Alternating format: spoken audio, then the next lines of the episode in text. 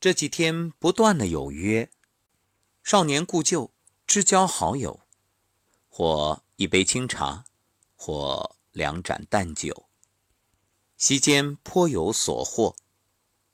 虽所谈不多，但既有国际大事，也有国内形势，有关于经济，更有关于养生。着实感慨，听君一席话，胜读十年书，受益匪浅。我喜欢这种交流，因为收获很大。确实不同于一般的应酬，这样的聊天儿是我特别欣赏的。而对面的好友呢，也在我眼中有着高大的形象。爱学习是一种优点。所以我喜欢和爱学习的人交流交往，因为在这个过程当中，自己也会得以提升。与好友交流就像读一本好书，开卷有益。也有年轻的朋友向我请教，说新的一年自己想要成功，不知道选择什么项目，往什么方向努力。我说，先提升自己。然后，小伙子就迫不及待地问：“那我怎么才能提升自己呢？”我微微一笑，告诉他：“给你一个最简单的方法，那就是欣赏对方。就像我前面所说，与至交好友交流一样，无论是眼神、语言、微笑，越是欣赏对方，对方越是会打开话匣。”侃侃而谈，甚至倾囊相，绝不会藏私。你看，这就是欣赏的力量。古语有云：“士为知己者死。”当然，现在的社会需要为知己而两肋插刀，这种情况已经少之又少。但是，愿意剖肝沥胆、推心置腹，这就是源于一种懂得和欣赏。欣赏是一种水平，也是一种能力，更是一种品质。当然，它还是一种享受。善于欣赏别人，你就不简单；学会欣赏别人，你会更优秀。有些人不太愿意为别人鼓掌，更不愿给予欣赏，似乎这样一来，好像就显得自己不如他人。其实，这完全是一个误区。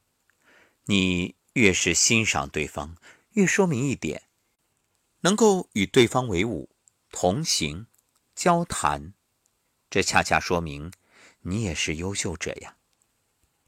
学会欣赏别人的优点是一种提升，而学会容纳对方的缺点，则是一种包容。能够欣赏别人，是你智慧和心态的凸显，是你谦逊和诚恳的体现。同时，你也因此更加赢得他人的敬重和赞叹。学会欣赏别人，就是要将别人的长处慢慢的转化为自己的优点。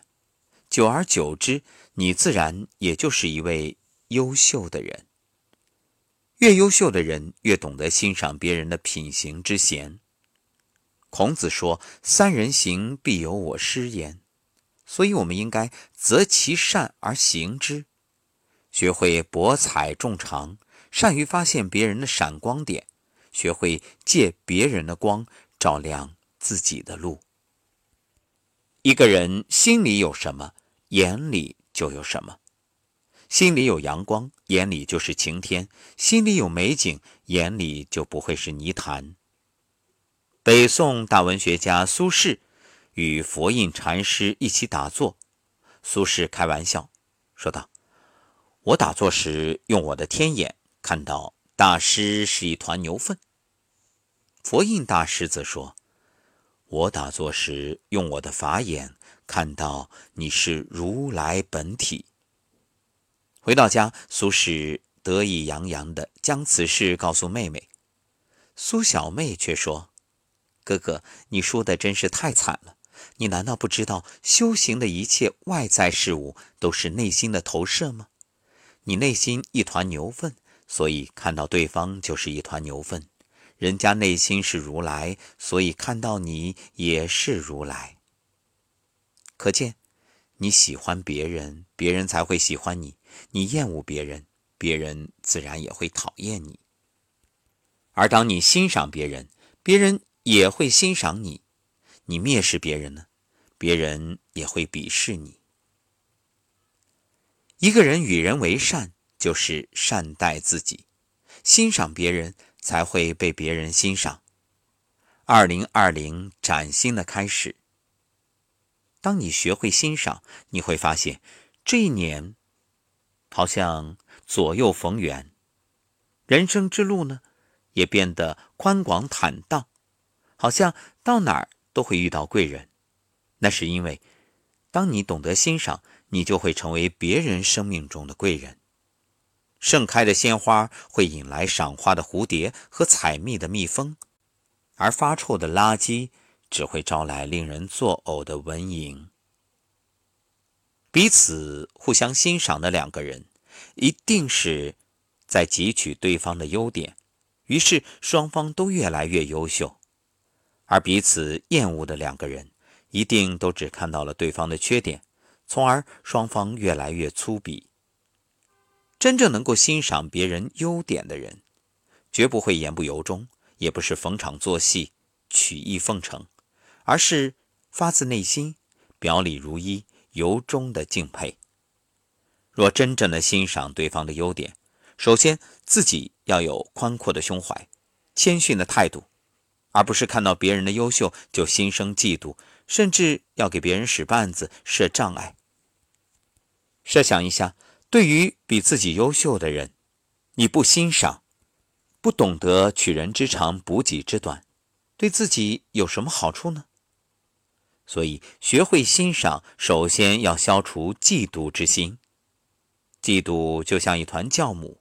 在心里时间久了，就会发酵、膨胀，甚至胀得让人酸溜溜的，甚至崩溃。容易嫉妒的人不会有大出息。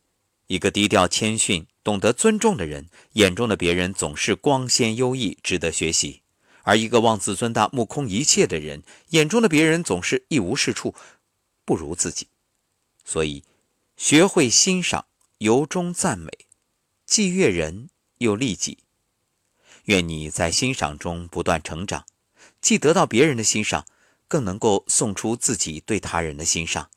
那么，慢慢的你会发现自己也越来越优秀。